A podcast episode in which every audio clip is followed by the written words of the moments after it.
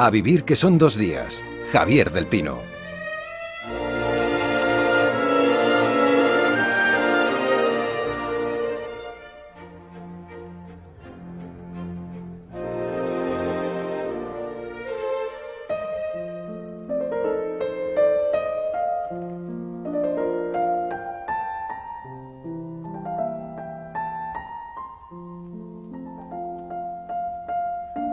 A partir de los crímenes de Alcácer, la información sobre el fenómeno delictivo se salió de madre. Hoy se ofrece el mismo morbo en la crónica rosa que en la crónica negra. No se busca la raíz del problema social del delito, solo se busca la sangre, el dolor, el llanto. La responsabilidad de los medios de información en el vertiginoso embrutecimiento de la sociedad es un hecho. Hoy todo vale. Son papel mojado los códigos deontológicos que hablan del respeto a las víctimas, de la presunción de inocencia, del deber moral de no provocar alarma social. El morbo vende. Morbo y miedo forman parte de la naturaleza del ser humano, le escuché decir a Francis Coppola en una mesa redonda en el Barbican Center de Londres.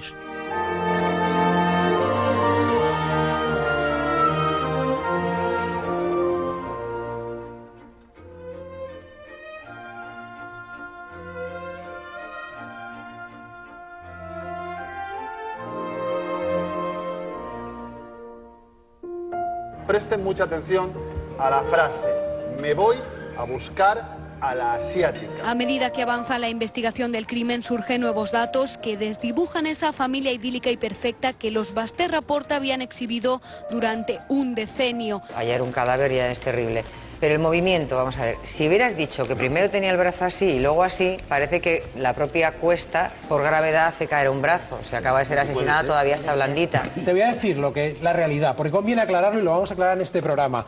Tengo la certeza de que en esa camiseta lo que se ha encontrado son rastros de esperma. No hay resultados concluyentes en los rastros que se han encontrado en la ropa de Asunta. Las explicaciones las daba el juzgado después de que los medios de comunicación publicaran que se trataba de semen, aunque la menor de 12 años no sufrió abuso sexual. La niña Asunta Basterra contó a sus profesoras de música el pasado mes de julio que su madre le daba pastillas. La niña confesó que su madre quería matarla. ¿Qué habría pasado para que Basterra apartara el orgullo inicial que sentía por su hija? ¿Representaría Asunta un estorbo en la relación del periodista con su exmujer de la que seguía enamorado?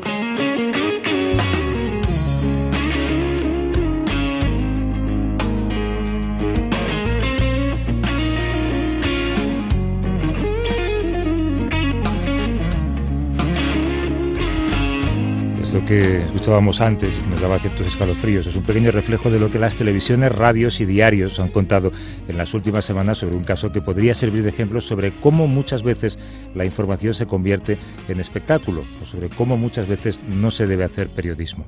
Gervasio Sánchez, buenos días. Hola, buenos días. ¿Por qué esa línea se traspasa con tanta facilidad cuando hablamos de sucesos? Bueno, quizás porque el morbo vende, porque el espectador quiere morbo porque las empresas no toman decisiones drásticas echando a la gente que utiliza la mentira, el morbo, el montaje, cuando hacen periodismo, quizás sean mm, diferentes eh, situaciones que se producen juntas y que producen un, un cóctel peligroso para lo que creemos, seguimos creyendo en el periodismo. En Radio Galicia nos está escuchando José Hermida, es el periodista que ha ido narrando este caso para los lectores del diario El País. Personalmente diría que lo ha hecho además de una manera que dignifica mucho esta profesión.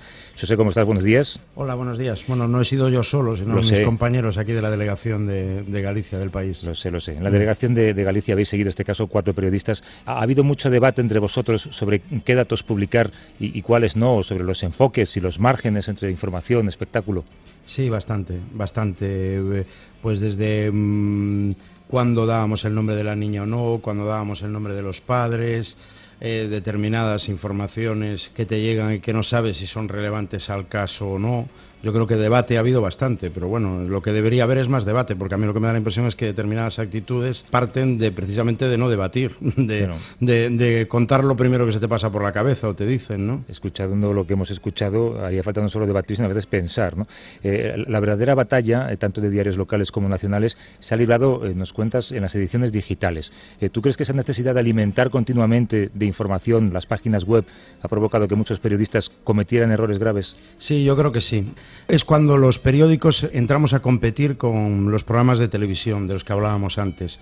Y aparte, apremiados por la urgencia de, de la red. La red, además, permite una cosa que es en esto se asemeja a la televisión, que es conocer muy pronto la audiencia que tienes y entonces eso te mete una presión añadida y, e intentas seguir alimentando al monstruo a toda velocidad. Ese afán de las webs de los diarios eh, por competir con, las, con los programas de televisión ha provocado serios destrozos y serios atentados a la profesión en este caso. Claro, afecta mucho al ritmo, como dices tú, pero también tú crees que al contenido, eh, cuando una web da algo, te sientes en la obligación de darlo tú también, porque ya está ahí. Sí, ese es el problema, claro, porque si acaba generando una ola, es muy difícil escapar. Entonces, en cuanto eh, una web da algo, se acaba extendiendo una especie de histeria general de por qué no lo damos nosotros. ¿no? Y cuando un programa de estos de la televisión da algo, mm, eh, pues muchas webs corren a, a, hacerse eco del asunto, ¿no?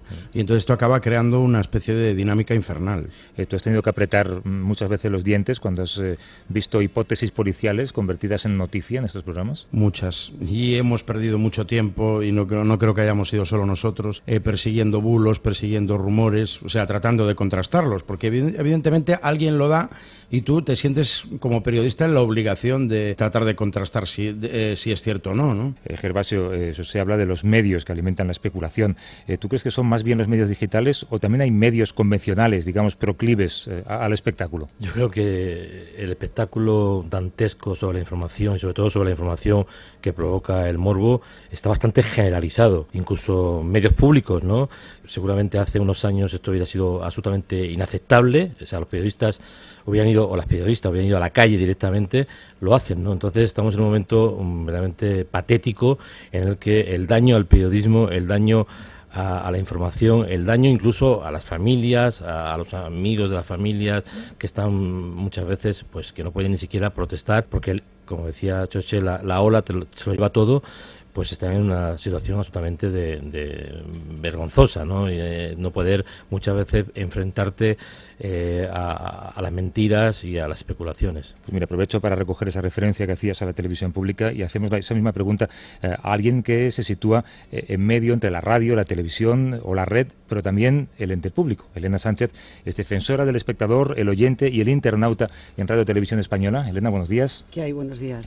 Hay ciertas líneas rojas que la televisión traspasa con más facilidad, tú crees? Bueno, la televisión tiene que mm, hacer muchas horas, ahora también los digitales también tienen que hacer muchas horas de información y tiene un tipo de contenidos que son los magazines, donde cuando surge una noticia que conmociona de tal manera, como ha sido esta, que no hay duda que sabes que tiene el interés del público, parece que se ve eh, obligado a informar y a darle más tiempo del que a lo mejor en prensa, ¿sabes? O en radio eh, tendría. Tampoco la televisión pública es ajena a todo lo que ha contado José que sucede con los digitales. Quiero decir, también sabe que los otros, las otras cadenas con las que compite y, y le interesa tener audiencia como televisión pública para hacer el servicio público, eh, está dando y está echando el resto, ¿no? Hemos visto como todas las televisiones con este caso han ganado, han superado, han ganado audiencia todas las cadenas en este país con el tratamiento y, en fin, siguiendo esta información y este crimen. Lo que pasa que, bueno, los profesionales de la, de la televisión pública,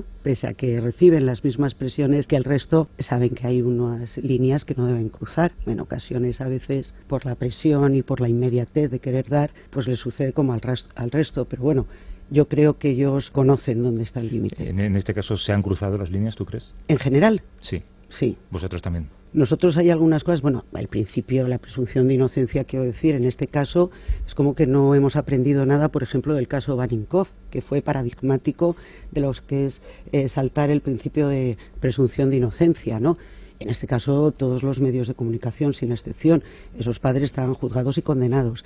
En el juicio paralelo, en fin, todas esas buenas prácticas que se supone que, por las que nos tenemos que regir los periodistas cuando abordamos un caso judicial o un crimen de esta envergadura, eh, pues yo creo que sí, que se ha hecho también juicio paralelo en todos los medios. Eh, ¿Tú eres defensora del espectador? Eh, ¿Has recibido muchas quejas? He recibido quejas, he recibido, sí, consideraciones por el tratamiento dado en los magazines, por el exceso de tratamiento, es decir, si no hay nada nuevo, no hay ningún hecho judicial destacable, no hay ninguna instrucción nueva, no hay ningún dato, porque ustedes siguen hinchando que al final, bueno, pues es eso, especulación, conjetura, nos vale lo mismo el vecino que el profesor de piano, eh, que cualquiera, ¿no? Para llenar ese tiempo recibido sobre el tratamiento, he recibido sobre la cobertura, he recibido sobre la valoración de esa noticia en un informativo, si se abre o no se abre. Sí, he recibido todo tipo de, apreciaciones. Los espectadores han respondido y han dado su opinión sobre esto. Sí. Tu background es, de informativos. ¿Tú crees que el problema es más en esto que tú exponías al principio, la necesidad de, rellenar muchos programas que son de infotainment o que son magazines que ocupan mucho tiempo y que la gente habla y habla y habla, ¿no? Hay que rellenar muchas horas. Sí, yo creo que, que ahí radica sobre todo el mayor problema a la hora de intentar ajustarse a lo que es la buena práctica y seguir una serie de normas y no traspasar esa línea roja. Pero también existe, ¿por qué no?, en los informativos, en el sentido de cuándo dar o no dar. Pero, en fin, este tipo de noticias, eh, yo estoy en este momento analizando el asunto, han tenido siempre eh, cobertura e importante cobertura en los informativos de una televisión y una radio pública. Recuerdo pues, el caso de Marta del Castillo, el caso de Madeleine, y en un momento dado, cuando ha habido una noticia destacable dentro del proceso, aparece el cadáver, el juez imputa, comienza la instrucción y tal, ha sido apertura de un telediario, cualquiera de estos casos que te he dicho. Porque en la valoración del relato de ese día, de la actualidad de ese día, ese día hay un hecho Decir, en el caso nuestro mm, se abrió el día en que los padres eh, estaba la imputación de los padres y el día en que se hizo el registro de las viviendas. Y fue apertura en los telediarios y ha habido espectadores que tampoco lo han entendido, ¿no? Consideraban que no era una noticia para abrir. Déjame que te pregunte una cosa muy concreta. Tú eh, tienes una larguísima trayectoria en Radio Televisión Española, además una trayectoria inmaculada. Tú, eh, en la cobertura de este caso, ¿Alguna vez has oído, leído o visto algo en Radio Televisión Española y has pensado, esto hace 10 años no se habría hecho así? Sí. Pedro Costa Musté lleva un rato escuchándonos. Hola Pedro, ¿cómo estás? ¿Qué tal? Buenos días. Eh, tu experiencia en eh, cobertura de sucesos es eh, muy dilatada. Primero trabajaste en El Caso, más tarde en Cambio 16, también en Interview. Eres además el creador de la serie de televisión española Las huellas del crimen. Esta pregunta que le hacía ahora Elena, ¿en qué crees que ha cambiado la manera de cubrir sucesos en los últimos años? Bueno, eh, sobre todo el cambio grande ha venido en la televisión. Eh, realmente ahora los periódicos le dedican más espacio a los sucesos, pero vamos, suele ser bastante medido. De hecho, hay grandes cronistas de sucesos, eh, podría citar dos o tres que me parecen excepcionales. Antes la crónica de sucesos era un poco ir ahí a la policía y que contara lo que fuera. En cambio, ahora hay unas investigaciones paralelas. Yo creo que el problema viene de la televisión y concretamente hay un punto de partida que fue el caso de Alcácer. O sea, el espectáculo aquel que se montó, porque el espectáculo no es el crimen, es decir, el interés de la gente por el crimen, eh, no sé si es discusión de esto, pero a mí no me parece morboso, me parece que es porque son historias apasionantes, como una novela, como una tragedia, ellos se interesan por los personajes. El espectáculo es donde yo creo que es lo que es nocivo, vamos, es inmoral. Cuando Nieves Herrero cogió al padre de una de las chicas y le preguntó, si usted tuviera delante ahora al asesino su hija, ¿qué haría con él? Esto fue el comienzo. O sea, ¿cómo se puede preguntarle a alguien que le acaban de matar a la hija qué haría? Claro, la, pena de muerte, la guillotina, la horca, tal. Ahora no recuerdo qué televisión ha sido, que se ha puesto de moda esto de que no hablan los que les preguntan, pero les da igual porque los van siguiendo con una alcachofa y tal. Y el otro día un periodista le pregunta al padre, ¿usted ha participado en la muerte de su hija? Que el tío frenó de repente y se lo quedó mirando y le dijo, ¿cómo me puede preguntar eso? ¿no? De aquel punto a este es el que, porque las televisiones lo que tienen es que dar imagen de todo esto. O sea, los otros van escribiendo, si, si quieres hablamos de esto, las fuentes, pero claro, la televisión tiene que sacar al, suegro, por ejemplo, otra barbaridad. Sacan al suegro de, la mujer esta, de, la, de Charo Porto, diciendo, yo creo que ha sido ella. Y que dice, pero ¿cómo? Y hacen un, en Telecinco montan dos horas de espectáculo, 20. Pero decir, ¿cómo pueden hacer que alguien de la familia acuse a alguien de la familia? Han buscado a una tía de ella las televisiones, ¿eh? porque ha declarado que no solamente a la niña, que había matado a los abuelos, a sus padres, claro, murieron con siete meses de diferencia, es que es mucha casualidad. Y claro, esto es lo que... Lo que es la carnaza al final. Claro, pero sacarlos hablándolo. Esta lucha que hubo entre Antena 3, las dos emisoras italianas que tenemos aquí, Antena 3 y Telecinco, peleándose para ver cuál de las dos daba más carnaza, ¿no? ¿Qué te parece esto, José?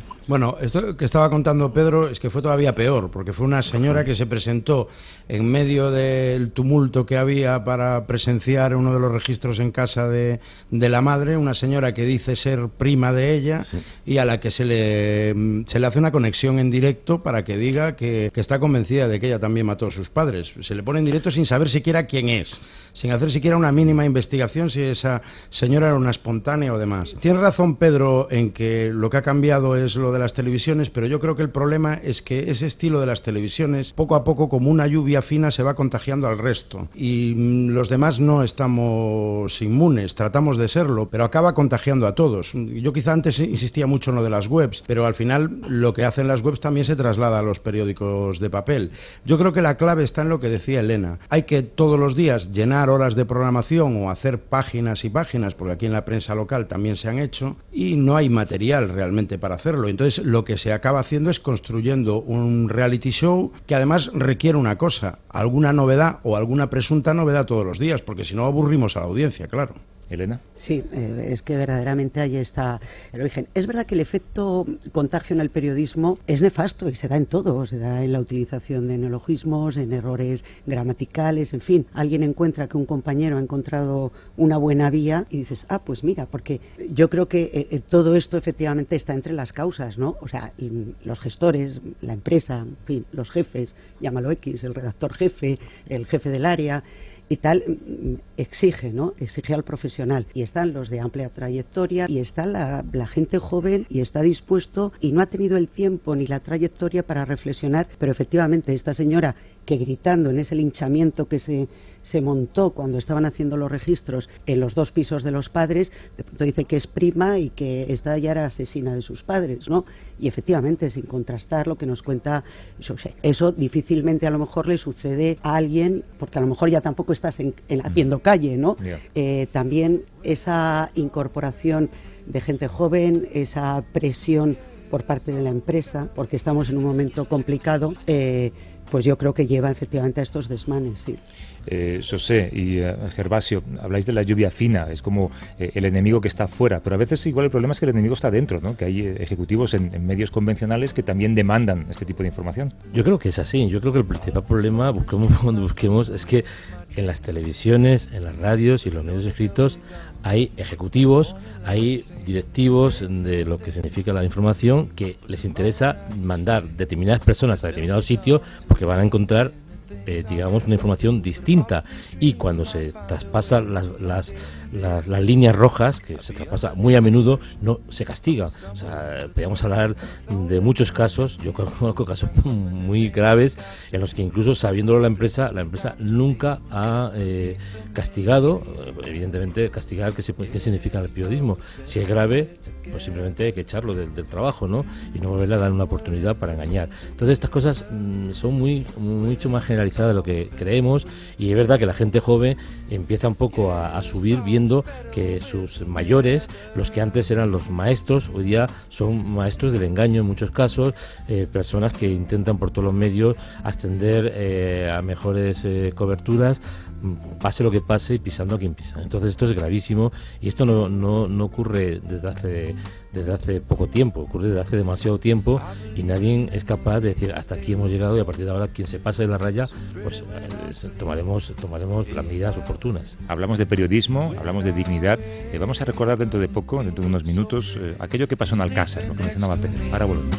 But there is not enough time, and there is no no song I could sing, and there is no combination of words I could say, but I will still tell you one thing: we're better together.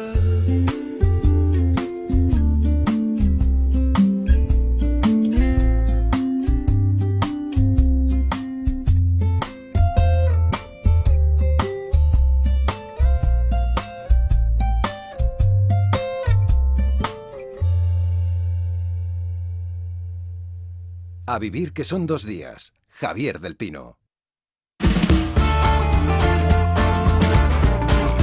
En la cadena Ser, a vivir que son dos días. Javier del Pino.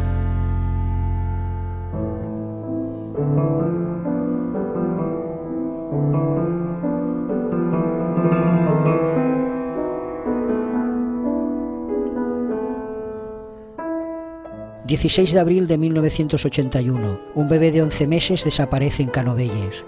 15 días después, el gobernador civil de Barcelona ordena que se haga cargo de la investigación la Brigada de Homicidios, visto la inoperancia de la Guardia Civil. Dos meses después, el gobernador presenta su dimisión porque el ministro de Interior le prohíbe una rueda de prensa sobre el caso. La prensa carga ante el fracaso de la investigación. El inspector jefe de homicidios me invita a un café. Me pide que escriba algo diciendo que visto el fracaso se abandona la investigación. Se trata de que el autor del delito se confíe, me dice. Escribí un artículo en el que tras explicar que el caso se abandonaba y con la finalidad de confiar al delincuente, califica a la policía de incompetente. El inspector agradeció el artículo, pero al jefe superior le molestó de incompetente. El caso se resolvió a los tres meses del secuestro. El cadáver del bebé apareció en un envase de detergente. La secuestradora le dijo al inspector, quiero que me maten.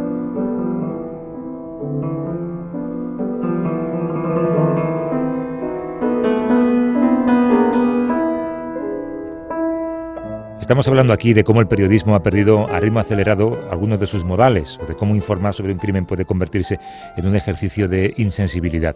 Quizá hemos bajado mucho el listón de lo que nos parece aceptable, pero también a lo mejor quizá no solamente los periodistas. ¿no? Hace un par de días, el juez que lleva el caso de la niña Asunta, el juez eh, Vázquez Taín, habló en Vigo sobre el caso en una conferencia y lo hizo de esta manera. Fíjense no solo en el contenido, sino en las formas. Pero el periodismo funciona, sale un tuit y dice, no, los datos revelan que Asunta volaba. Oh. Fuentes bien informadas, de, próximas a la investigación, contrastada la información. Se puede compartir lo que quería decir, pero no parece justo hacer reír cuando de lo que se habla es de una niña asesinada, y, menos él. Por eso nos contaba nuestro compañero Javier Álvarez, el Consejo General del Poder Judicial ha emitido un comunicado en el que dice que hablar así del caso es inapropiado, es imprudente y es éticamente incorrecto.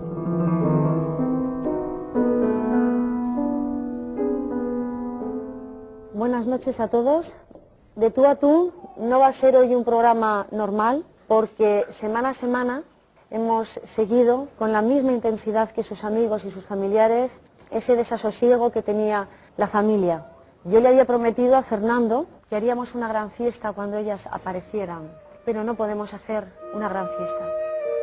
Las tres niñas de Alcácer se dirigían a una fiesta escolar en una discoteca. Las esperanzas de encontrarlas sanas y salvas quedó malograda cuando un apicultor descubrió, por casualidad, el lugar donde habían sido enterradas. Las pistas conducen a dos nombres, Miguel Ricard y Antonio Anglés. La acusación particular le acusa de haber cometido tres delitos de rapto, tres delitos continuados de violación, tres delitos de asesinato y un delito de tenencia ilícita de armas. Mi obsesión es la siguiente, y esto es lo que yo quiero decir a todas las madres, sobre todo aquellas que han ido a una manifestación apoyando que esto se aplace o esto se cierre.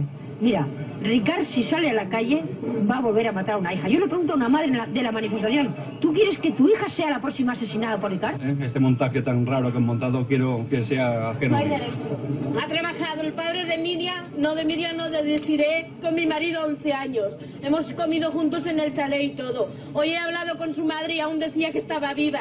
Rosa, no llores. Tú ten confianza que es la última que se pierde. Y mira lo que ha pasado canallas, sinvergüenzas, criminales. criminales, que los quemen en el medio de la plaza y que hagan justicia.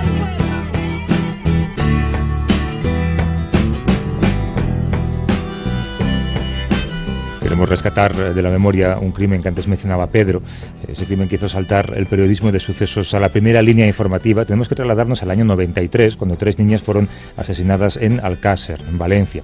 El profesor de periodismo de la Universidad Internacional Valenciana, Joan Oleaque, analizó eh, la cobertura de aquel triple crimen años más tarde en un libro que llevaba por título Desde las tinieblas. Joan, buenos días. Hola, ¿qué tal? Se convirtió aquel crimen en, en, un puente, como decía Pedro, entre el periodismo de sucesos y el periodismo basura. Y el periodismo de primera página total, ¿no? Para cerrar el círculo, ¿no? Efectivamente, como tú dices ha dicho antes Pedro, de sucesos fue al, digamos, a lo que se podía entender como ultrasensacionalismo y eso acabó en todas las primeras páginas, eh, fueran medios eh, de referencia o fueran los medios que estaban en, en, la situación opuesta, ¿no? Yo creo que quizás podía tener un, un prefacio, ¿no? En el crimen de los marqueses de Urquijo, pero Alcácer lo que aportó mucho, que allá no había, era un tono humano, ¿no? Por así decirlo, o sea, una capacidad de que la gente se identificara con las víctimas, eh, con el padre de ellas, con el, el, padre de una de ellas, con las familias, todo esto, ¿no? Entonces esto fue muy potenciado desde el aspecto audiovisual, pero sí que se produjo,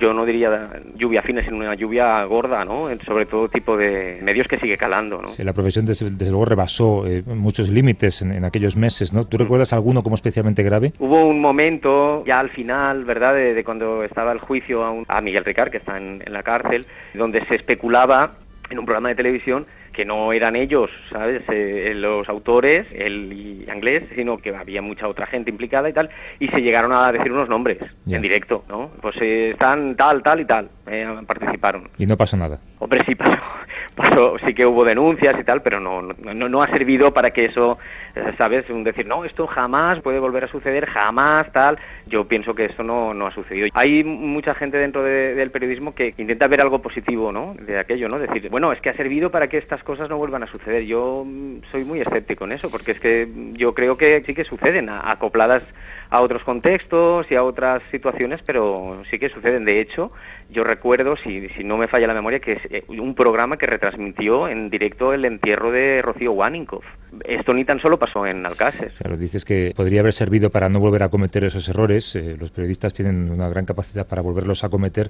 De hecho, Elena se reía cuando te escuchaba porque en realidad lo que pasó es que se abrieron las puertas y el agua sucia empezó a salir, ¿no? Y, y... Algo así. Sí, es verdad que muchos pensamos que aquello podría haber servido, porque es verdad que se hizo una reflexión importante después de, de Alcácer, se escribió mucho, en mm. fin, tu trabajo es una prueba de ello y parecía que en las redacciones había reflexionado de hasta dónde se podía llegar en un crimen verdaderamente que conmociona de esta manera. Pero luego, efectivamente, tú lo has nombrado. Vino el caso Baninkoff, en fin, yo creo que el caso Bretón ha estado mejor tratado y bueno, y ahora de nuevo estamos, no hemos aprendido. Bueno. Os habéis olvidado de un caso fundamental que es el de Santiago del Valle, mm. el que mata También. a la niña. Ah, Esta, esto ¿verdad? es Mariluz. impresionante, o También, sea, sí. quizá el nivel más abyecto que ha llegado a la televisión es en un programa que sí que fue denunciado y han sido absueltos todos, en el que un periodista obligó a declarar a la pobre mujer que tiene un coeficiente intelectual sobre 90 o algo así, que su marido era el asesino de la niña. Sí, que en, la tuvieron en un programa de televisión la tuvieron retenida, secuestrada varios días, que le dieron un retenida. dinero en un parque la pobre Mm. mujer, déjenme en paz, por favor.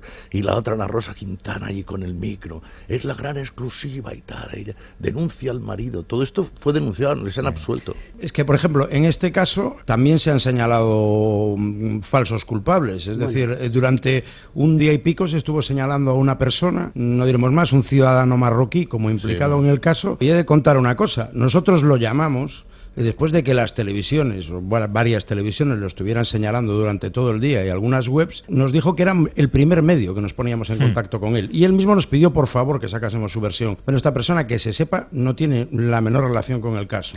Digo, porque eso se... Na- nadie se había molestado en llamar. Nadie se había no. molestado en llamarlo y no quiero yo presumir aquí de nada, pero es que es, es lo básico del periodismo, no, no, no hace falta que lo repita aquí. ¿no? Yo la impresión que tengo es que estos exámenes de conciencia duran unos meses y luego cuando llega otro nos hemos olvidado de todo. Está bien este flagelo, pero yo os pregunto, porque yo he recibido también quejas respecto a que hayamos emitido la imagen de la declaración de la madre ante el juez. Vuelvo al caso Ah, bueno, Asunta. pues. Entonces, bueno, no se recuerda que en esos juzgados, o sea, no sé si tú lo sabrás, esas declaraciones ante el juez en- durante la instrucción, esas ventanas, esas cortinas de la sala estuvieran abiertas. Es la primera vez ¿Eh?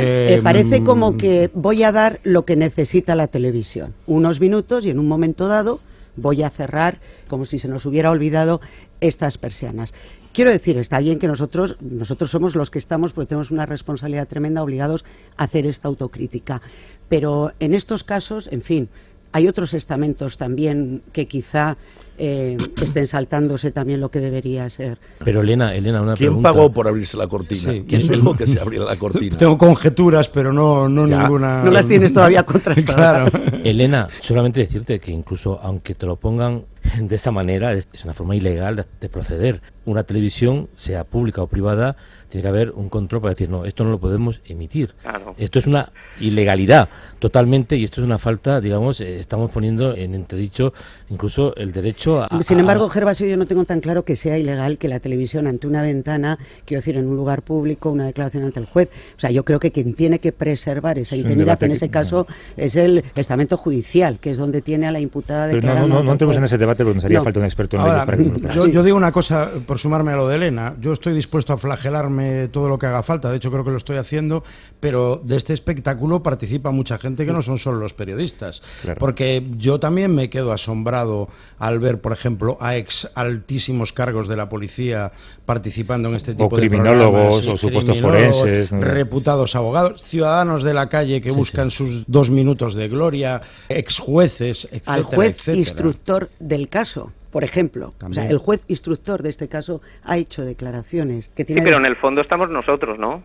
Un poco. Sí, detrás, quieres decir, Claro. para controlar... Sí, estos son elementos, Pero ¿no? bueno, que- eh, parece que... eh, tú- Cooperadores necesarios. Sí, sí, pero hombre, tú intentas sacarle algo al juez, parece que está dentro, en fin, y luego... No, no, si, si eso es totalmente si se eh, deja- lícito, digamos, ¿no? Mm, Dentro claro. de nuestra... Pero yo, yo lo que creo... A Gervasio antes decía de zonas rojas, ¿no? O algo así Sí, que... las líneas rojas. Líneas rojas. El- yo creo que, que lo que ha pasado en los últimos años es que se ha difuminado muchísimo lo rojo, ¿no? De tal manera Mm. que no está claro qué es rojo y qué no es rojo, ¿no? Yo pienso que quizás esa una sea una de las claves. Había un, un sociólogo que se llama Bourdieu, hay un libro suyo que se llama Sobre la televisión, que a mí me impactó mucho cuando lo leí, que él comentaba cómo la, la televisión ha influido un poco a todo el espectro mediático y es que lo que ha hecho mucho mm, son cosas que, claro, tú estabas diciendo, Elena, esto que para una televisión es muy goloso, ¿no? Claro, eh, una ventana tal, ¿no? Pero es que ha acabado, yo creo, siendo un poco goloso para todo tipo de programas, para todo tipo de medios, ¿no? Un poco estos casos de mucho impacto, de tal, es como que todo vale, ¿no? Todo vale porque lo primero es dar algo, dar algo que, que ¿sabes? Y no, y no está tan clara la diferencia entre el que lo hace mal o el que lo hace muy mal y el que lo hace bien. Vuestra periodista en televisión española que hizo esas declaraciones vergonzosas eh, actuó en el caso en el caso de esta de este crimen como había actuado unos meses antes en el caso de una trifulca televisiva. O sea, es que son personajes que no tienen no, no, no tienen ni la decencia de, de darse cuenta de que no se puede actuar igual cuando estamos hablando de un crimen de una criatura o de una persona cualquiera sea su edad que si estuviésemos aquí pues en un tema digamos de otro tipo de, de espectáculo, ¿no? Es que actuó igual, o sea, no importa, hablaba como si estuviese mm, eh, peleándose con la, la competencia, como había hecho pues un tiempo antes, exactamente igual. Déjame eh, plantear solamente un par de cosas más. La, la primera para ti, Sos, en, en- en un caso como este, eh, pues habrán llegado por allí lo que en, en periodismo llamamos los paracaidistas, ¿no? Gente que viene de Madrid, igual que con el crimen de Alcácer se montaron escenarios de televisión en la Plaza del Pueblo, ¿no? Eh, ¿Eres capaz de distinguirlos? Mm, ¿Qué actitud tienen? ¿Cómo son? Eh, sí, bueno, hay algún programa en concreto. Yo creo que el programa de, Rosa de Ana Rosa Quintana tiene dos equipos aquí desde hace un mes, a diario. Yo todavía, esta mañana he visto cómo hacían una entradilla en directo de, desde los juzgados y, y, bueno, cuando no había nada especial allí. Sí, no, no, además es que esto es una ciudad pequeña y te los encuentras por todas partes, lo cual dificulta bastante el trabajo porque mm, cuando quieres ir a hablar con fuentes, con abogados y demás, normalmente te, te sueles encontrar un circo con cámaras de televisión y demás eh, a la puerta. Sí, lo han recorrido todo, farmacias, peluquerías, bares, eh, absolutamente todo.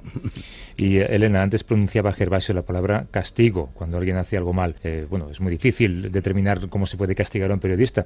Eh, en casos americanos, en el New York Times, por ejemplo, cuando pillan a alguien copiando de Internet, pues directamente va a la calle y el periódico además pide perdón. Eh, no lo hace lógicamente, pero lo hace en el nombre del comité editorial. ¿no? Eh, en un caso como el vuestro, cuando alguien comete un error, ¿qué se puede hacer? Bueno, de- de- de- de- No, no, no, que nadie me, me entienda mal. No estoy diciendo que Televisión Española sea la única No, mira, o el no- único medio que ha cometido errores, porque todos lo hacemos. No, no, no, sobre todo, en fin, yo creo que es el que menos errores co- eh, comete, dentro de que ya te digo que todo esto me parece que está sa- se ha salido ¿no? Eh, por todas partes. Pero bueno, hemos perdido una ocasión estupenda. La ley audiovisual eh, decía que tenía que haber un consejo del audiovisual a nivel estatal, bueno, independiente, un poco al, modelo anglosajón, tú hablabas, también está el británico, que ahora lo van a variar. es verdad que el Partido Popular desde el primer momento se mostró en contra, aduciendo que eso sería un control ideológico y de línea editorial, que no es el caso. Pero bueno, era una, una manera de verlo. Y, bueno, ahora pues con los recortes y la justificación, ¿sabes?, del control del déficit y tal, pues cómo se va a crear un consejo más y tal. De tal manera que no va a ver la luz ese consejo que a mí me parecía esencial un consejo del audiovisual eh, que atienda a todos los medios audiovisuales, ¿no? O incluso un consejo como el americano o como el británico sobre los medios de comunicación. Lo que pasa que aquí definir el cómo se hace esto hay algunas propuestas profesionales. De sindicatos de periodistas y de asociaciones de prensa. Pues hemos perdido ahí mm, otra oportunidad. Luego, luego está cómo se haría, porque también esa mm, ese hábito anglosajón de eh, buscar a personas independientes, no vinculadas ni a medios, o aunque estén vinculadas a medios profesionales de larga trayectoria, mm, que serán libres de pensamiento, pues aquí no, no, existe. Y en fin, algunos fuimos ingenuos y pensamos que podría llegar a existir, pero en fin, los hechos, el tiempo nos ha venido a demostrar que no, que, que va a ser imposible. Esa era una, hubiera sido una buena fórmula porque bueno nos hubiera recordado eh, los códigos deontológicos nos hubiera medido nos hubiera abierto expediente nos hubiera sancionado pero si verdaderamente no tiene capacidad sancionadora sea económica de retirarte del trabajo eh, tampoco, porque aquí tenemos también, en fin, otro tipo de códigos y tampoco. Lo, que es una pena, Pedro, es que eh, esto ha deteriorado o ha empobrecido un género periodístico eh, que en España ha dado grandes plumas, además, al género de la cobertura de sucesos. Al fin y al cabo, hacer periodismo es contar historias y los sucesos son historias del día a día, ¿no? Sí. a mí, sobre todo, una de las cosas, bueno, quería señalar también sobre la prensa escrita, es que en este caso todos los, los rumores, los bulos, han sido publicados por todos los medios. Mm. Y además todos con el mismo latiguillo. Fuentes cercanas a la investigación, los investigadores, fuentes muy cercanas a la investigación, dicen que eres heredera la niña. O sea, ¿quién dijo? ¿Quién estaba cerca de la investigación que decía que era heredera? Yo todavía no, lo sé quién lo dijo. Bueno, pero lo han dicho todos los periódicos. Bueno, no, no, lo han dicho fuentes cercanas. O sea, ¿por qué no se pide el nombre? ¿Por qué no? Yo no soy partidario de prohibir, pero sí de, de eliminar el latiguillo este de fuentes cercanas a la investigación. Es decir, según mi parecer, o por lo que he oído, o, lo dice fulano de tal. Hay algunos que dicen, el ABC afirma no sé qué. Yo creo que también la labor del periodista es saber distinguir las fuentes que son fiables y las que no son fiables, y también saber distinguir Pero es que no se conocen estas fuentes, no, no, se lo que, lo que, es una, una, hipótesis policial y de lo que son hechos que se cree que, que tienen una cierta base o que están comprobados. Es yo, por ejemplo, en el caso de la herencia, Mm, te digo que nosotros no lo publicamos porque mm, no lo eh, circulaba por varios medios pero nadie nos lo confirmó. Y como muchos sabíamos que era a título de una hipótesis o una conjetura en fin sin confirmar en ningún caso bueno, pues os agradezco que hayáis venido a hablar de esto. Eh, José Hermida desde Radio Galicia, uno de los periodistas del país que está cubriendo esto, eh, desde allí, además, no de los que caen allí, sino de los que viven allí. ¿no? Eh, Elena Sánchez, defensora del espectador en Radio Televisión Española, el espectador, el oyente y el internauta. Pedro Costa Musté, eh, que ha sido histórico trabajando para el caso, después también Cambio 16 e Interview, y también el profesor de periodismo de la Universidad Internacional Valenciana, Joan Oleaque, que ha analizado esta cobertura. A todos un abrazo y gracias. Hasta luego. Adiós, hasta, luego. Gracias, muchas gracias. Y Gervasio, a ti hasta dentro de mm, tres semanas. Hasta dentro de tres semanas.